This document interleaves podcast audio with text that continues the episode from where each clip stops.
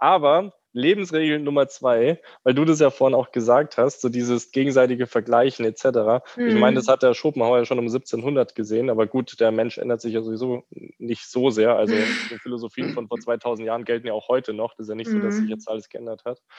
Lebensregel Nummer zwei, Vermeidung des Neides. Niemals wirst du glücklich sein, wenn es dich quält, dass ein anderer glücklicher ist. Ja, genau.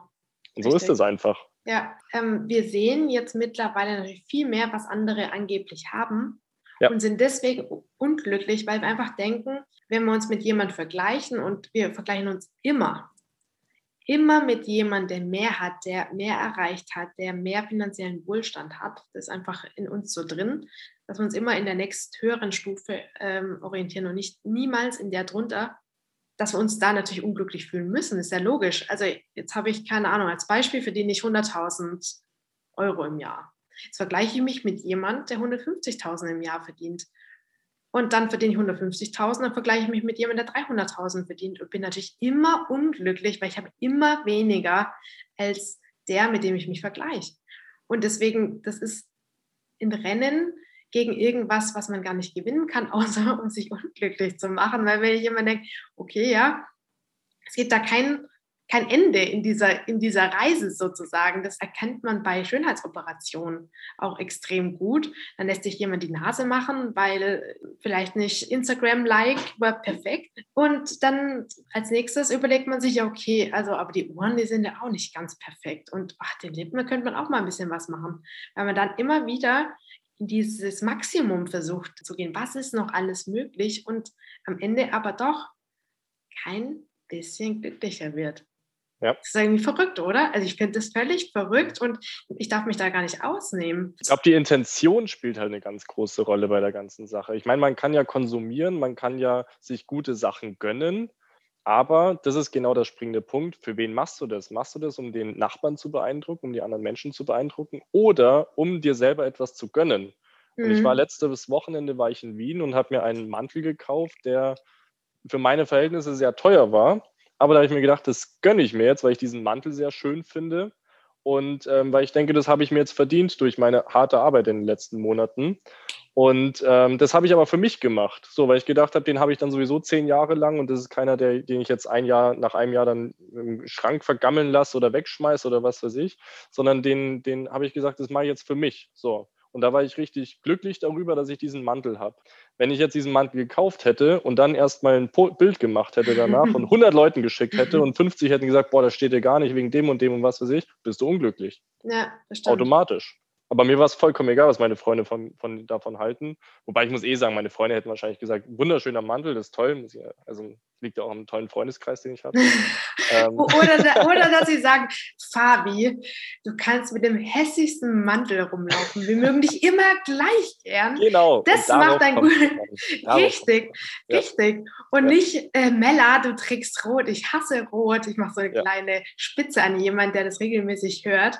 Sondern, okay. äh, der äh, eben kein Rot mag. Ja, ja. Sondern dass es darum geht, Mella, ich mag dich als Freundin, ich weiß, du magst Rot und ich mag dich gleich gern, auch wenn ich Rot abgrundtief hasse. Ja, ja. Darum geht es doch, oder?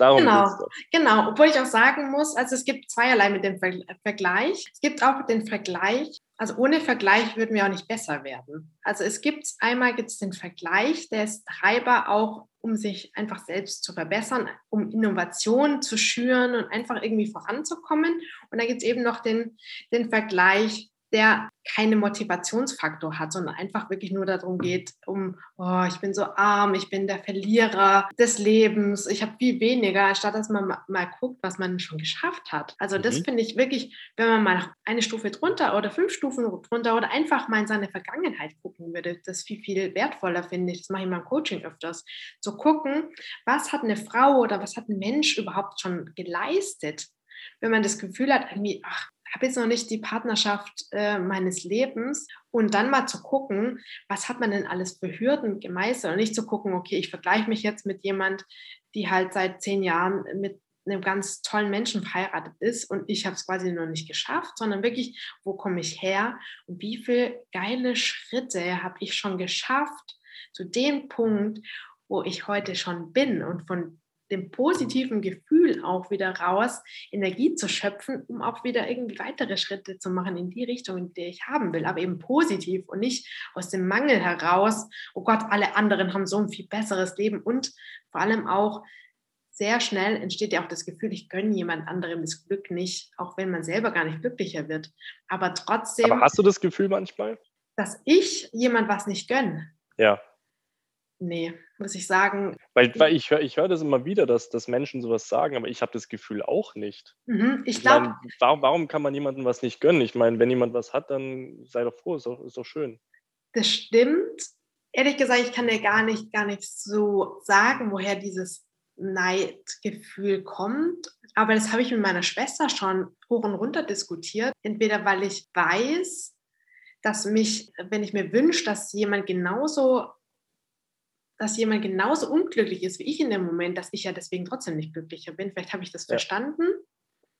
Oder vielleicht aber auch, weil ich für die Leute und ich, und ich habe einen kleinen Freundeskreis, aber einen sehr guten Freundeskreis und es ist mir ganz wichtig, dass die Menschen, die mir am wichtigsten sind, dass ich denen immer wünsche, dass die das Maximum an Glück einfach verdient haben. Egal, ob ich jetzt unglücklich bin, ob ich Liebeskummer hatte keine Ahnung, was auch immer, weil ich einfach denke, ich schaue mich nur um Leute, die mich lieben, die mich unterstützen, die mich so gut finden, wie ich bin und dass ich dann überhaupt gar kein, ich weiß nicht, das wird mir überhaupt mhm. nicht einfallen, als alle ringsherum um mich geheiratet haben, hätte ich jetzt natürlich als Single, dachte ich schon zwischendurch, ja, es wäre schon schön, wenn ich jemand hätte, ganz klar. Aber ich wäre niemals auf die Idee gekommen zu denken, boah, nee, die Arschlöcher, wieso heiraten die jetzt? Die sollen jetzt direkt nach einem Jahr wieder geschieden sein. Mhm. Überhaupt nicht, weil das wäre jetzt wahrscheinlich wieder Neid, glaube ich, und Neid und Missgunst.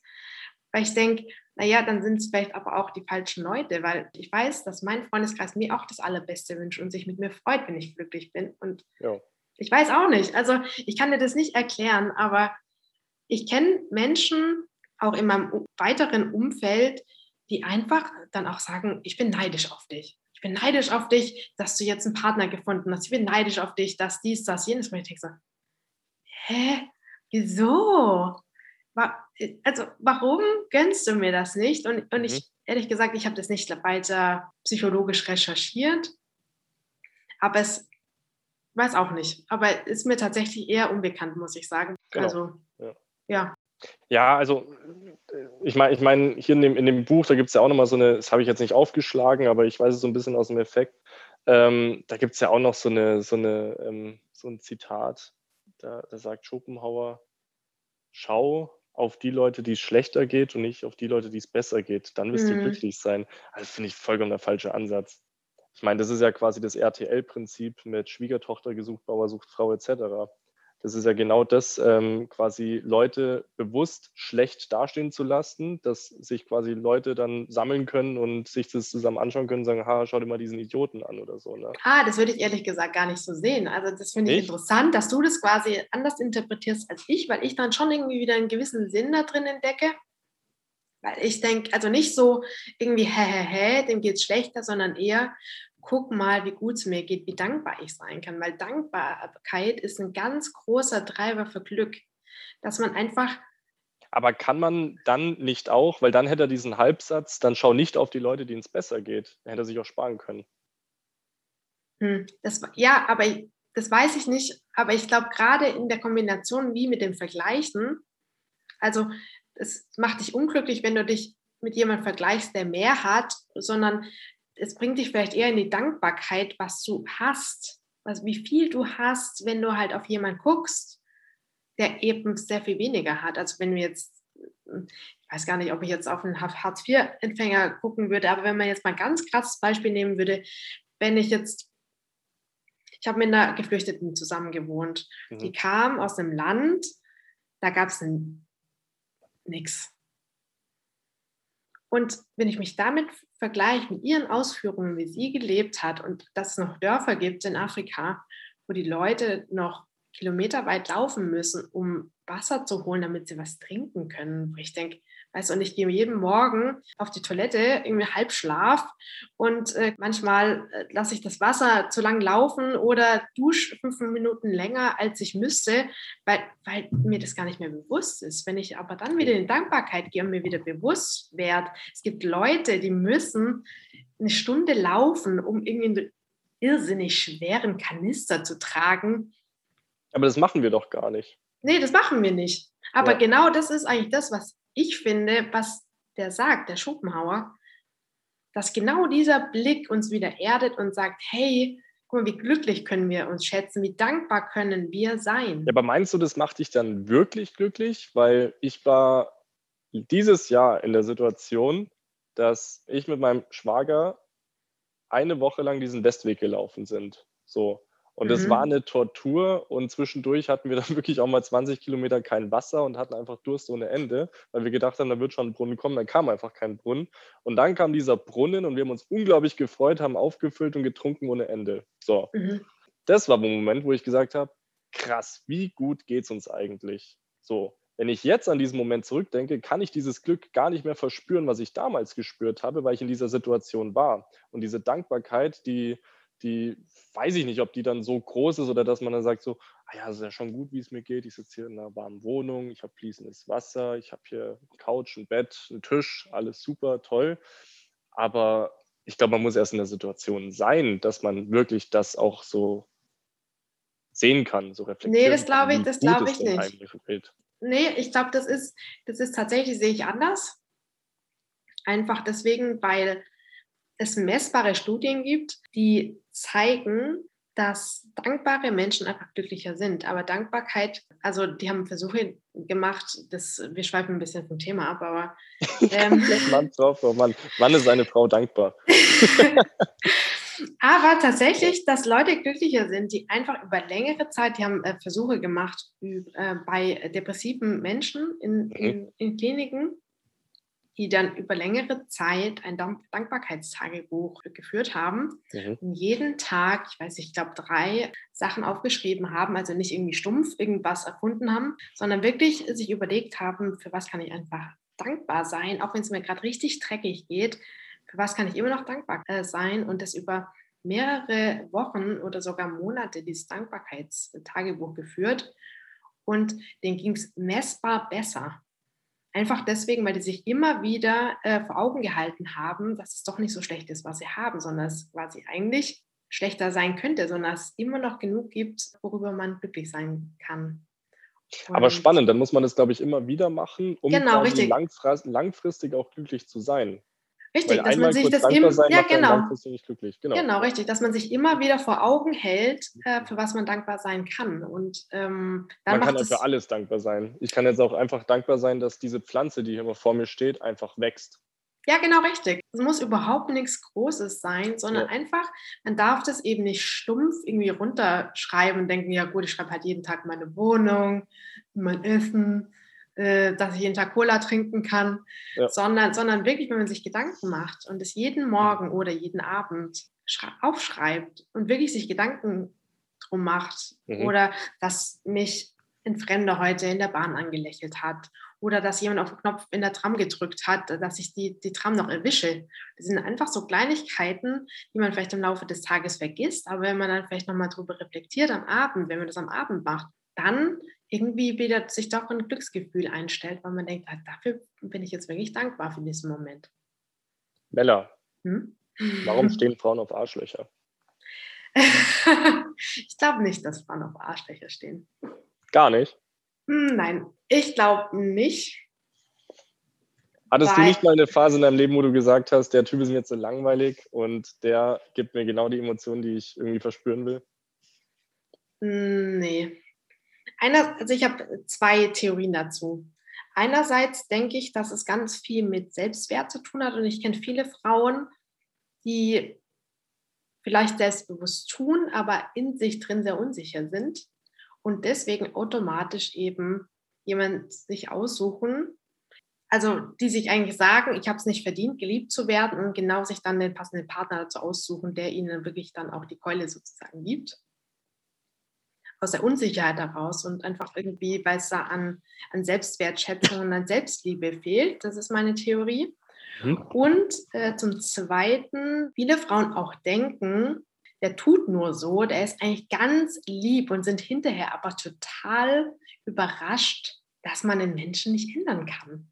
Also das erlebe ich immer wieder, dass dieses Rumgebastel an jemand, dass es am Ende keine Früchte trägt und dass vielleicht auch wirklich so ein, ich glaube schon, dass Frauen auf, auf Männer stehen, die Verantwortung übernehmen, auch Entscheidungen treffen können. Und das Antibild dazu wäre vielleicht jetzt ein Mann, der wegen jedem Schwachsinn seine Freundin fragen würde, um Erlaubnis sozusagen. Und die Frau dann das Gefühl hat, sie kann gar nicht ähm, schwach sein, weil sie sozusagen immer stark für den Mann sein soll, weil der sonst umkippt, wenn sie nicht entscheidet, ob sie jetzt heute Abend essen gehen oder, oder keine Ahnung, äh, vom Fernseher hocken oder ob jetzt die blaue oder die grüne Hose anziehen soll.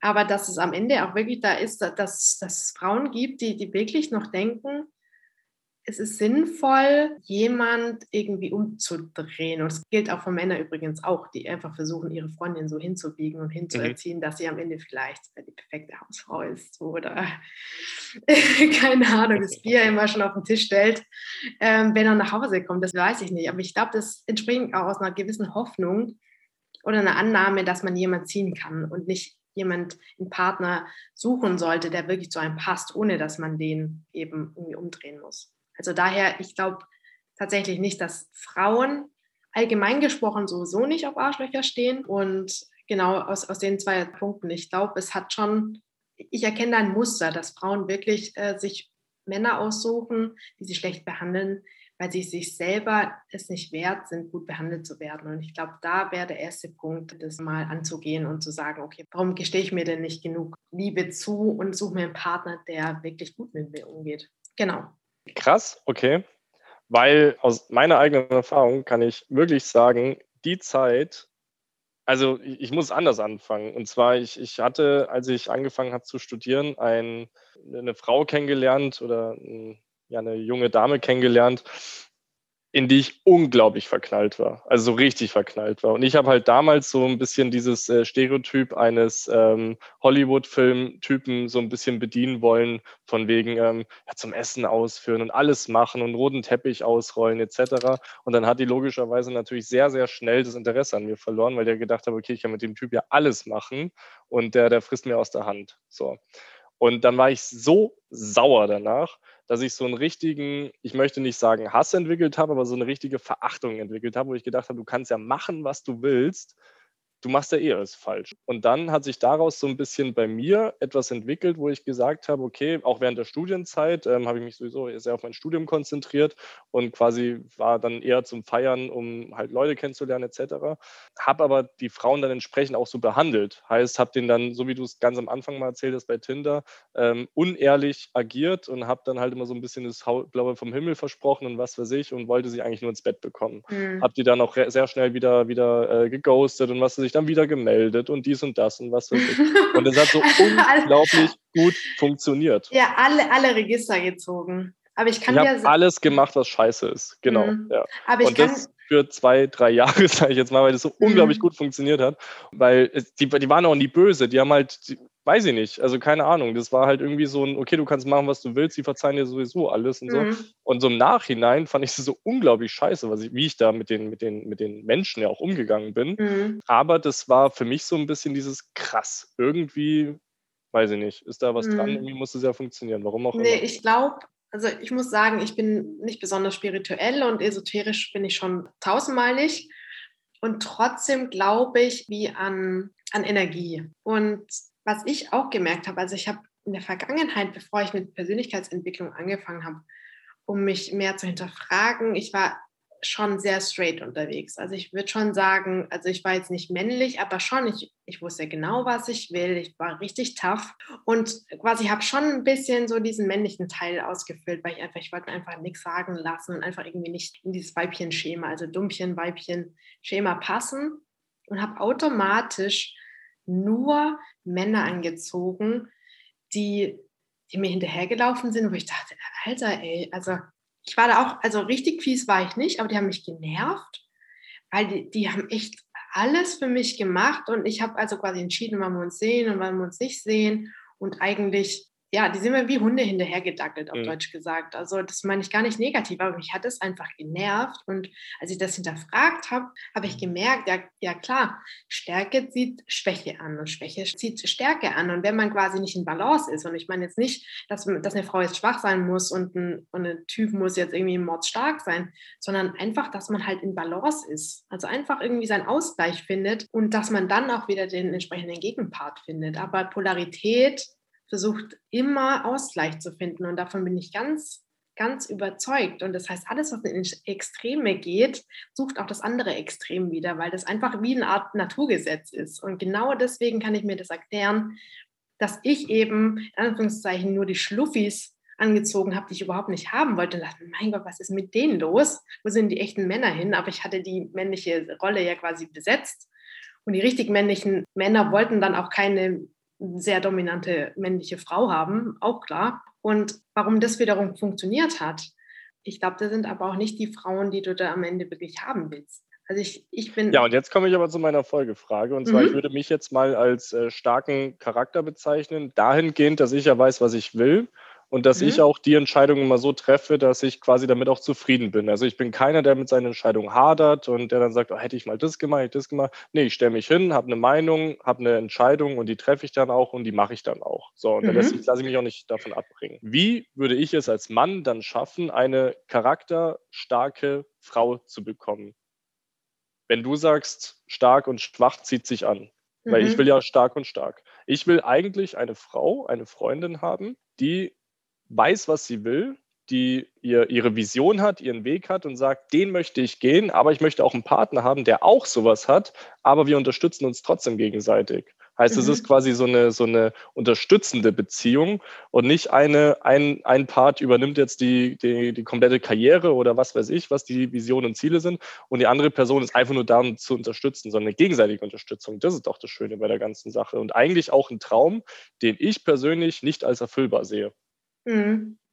Da gebe ich dir recht und ich glaube auch da kannst du vielleicht noch mal reingehen in deine Stärke, sobald Stärke halt in, in das Extrem kippt und ich habe das nicht gemeint, dass ein starker Partner keinen starken Partner anziehen kann, aber es muss im Ausgleich sein, indem ich quasi versuche mich manchmal jetzt auch mal ein bisschen zurückzunehmen und auch quasi wirklich die weibliche Seite in mir, einfach das Fühlende und einfach mein Bauchgefühl, Intuition und sowas einfach mehr, mehr Raum zu geben und kann trotzdem stark sein. Wenn es gefordert ist, kann ich trotzdem straight sein, aber dass ich einfach mich hinterfrage, wenn ich sehr stark bin, wo fehlt es mir denn vielleicht noch an, an Schwäche in meinem Leben, weil das einfach halt ausgeglichen sein muss. Bist du immer stark, oder gestehst du dir auch mal zu, einfach mal fühlen zu sein, schwach zu sein, einfach auch mal irgendwie Schwäche zuzulassen? Und ob da vielleicht noch ein Bereich ist, wo du noch ein bisschen näher hingucken kannst, ob bei dir wirklich auch schon alles so ein bisschen